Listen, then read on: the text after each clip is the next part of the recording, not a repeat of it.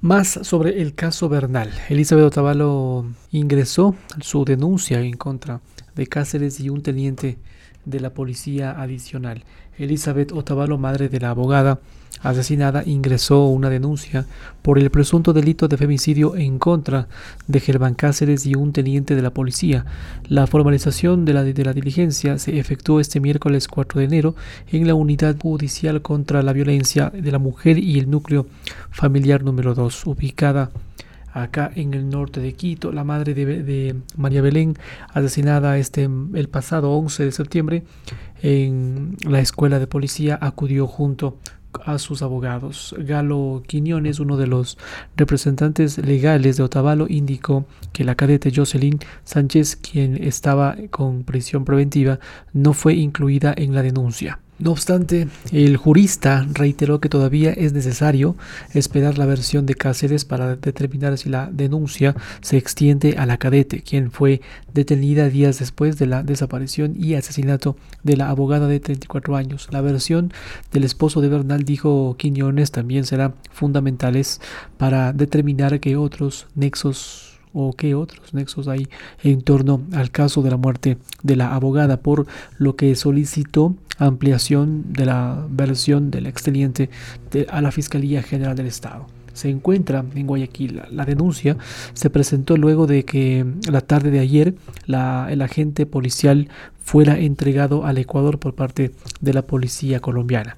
La semana pasada Cáceres fue localizado cuando Trabajaba como bartender, eso ya lo sabemos, en un área rural del Caribe, el país del país vecino. Su, captura ocurrió el 30 de diciembre. Bueno, estas son Remember. Cáceres arribó bajo escolta policial al aeropuerto Mariscal Sucre en Quito para después ser trasladado a la prisión de máxima seguridad La Roca ya lo conocemos, lo sé. Horas después del arribo de Cáceres, Juan Zapata, ministro del Interior, detalló que el traslado a la cárcel de Guayaquil fue resuelto tras un análisis de riesgos técnicos que la denominó como el centro de privación de libertad más seguro para él. Y por último, el presidente Lazo, a través de su cuenta Twitter, difundió la imagen de Cáceres y garantizó que habría justicia dentro de este caso.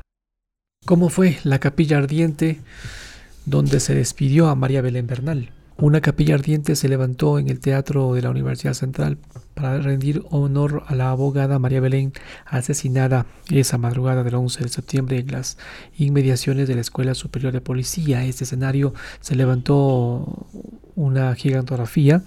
En un costado consta la imagen de ella con la leyenda La sangre derramada de una mujer es la sangre de todos y todas y todes. Arriba del féretro hay otro rótulo con la frase Policía Nacional, devuélveme a mi hija María Belén Bernal. Alrededor y alrededor de este ramos de flores amarillas y blancas. Al costado izquierdo se mantenía aferrada Elizabeth Otavalo, madre de Bernal, quien no dejaba de recibir abrazos y condolencias de sus amigos y demás allegados. En, en un instante, Fernando Sempertegui Ontaneda, rector de la Universidad Central, expresó sus condolencias, quien le garantizó que como sociedad estarían vigilantes y alertas. La madre de, la abogada, visiblemente afectada, se animó a dar declaraciones a los medios de comunicación. Instó a la ciudadanía a no dejarla sola. Espero que no me dejen sola, sigo necesitando su apoyo. Hoy por hoy es el inicio de una lucha Afortunadamente recordarán ustedes que el señor Diego Ordóñez dijo el cuerpo, él ya lo sabía.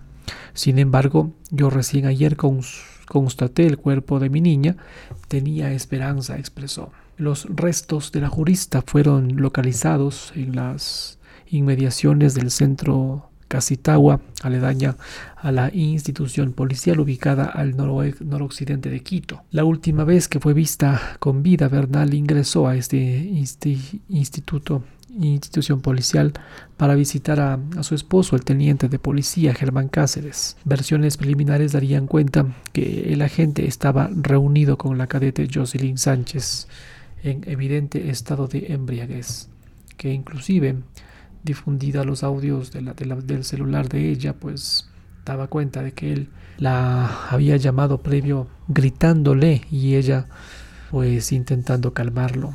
En otro tema, cambiamos de tema ya, dejemos el tema Cáceres.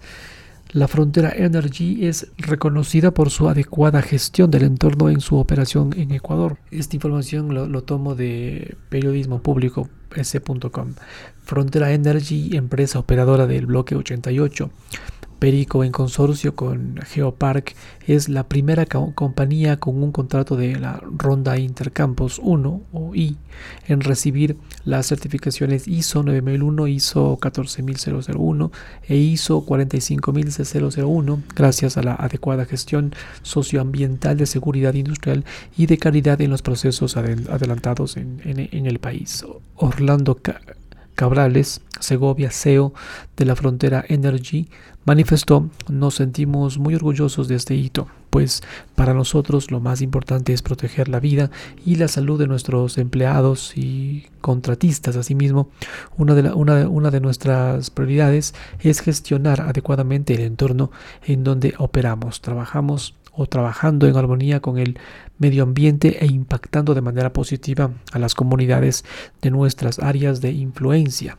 Hasta la fecha, hasta hoy, se han formalizado y adelantado estos convenios de, de compensación social con las comunidades del área de influencia directa, impulsando proyectos agroproductivos de acceso al agua potable y de apoyo al deporte e infraestructura comunitaria.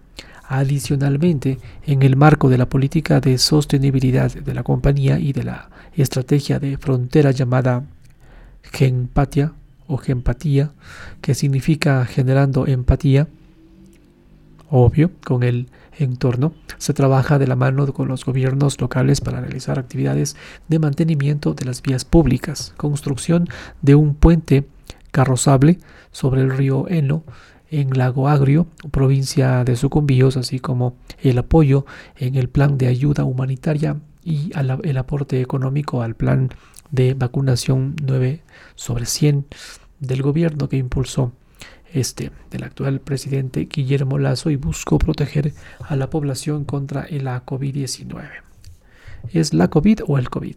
Estas iniciativas contribuyen a mantener y mejorar la, relación de la compañía con las autoridades y dirigentes comunitarios, generando beneficios socioeconómicos y cambios sostenibles en las zonas donde éste opera. Los, las certificaciones fueron entregadas en Barciu Veritas, empresa líder en servicios de prueba inspección y certificación. Con este reconocimiento, Frontera Energy ratifica su compromiso para desarrollar operaciones seguras con el entorno y seguir contribuyendo al desarrollo del sector en el Ecuador.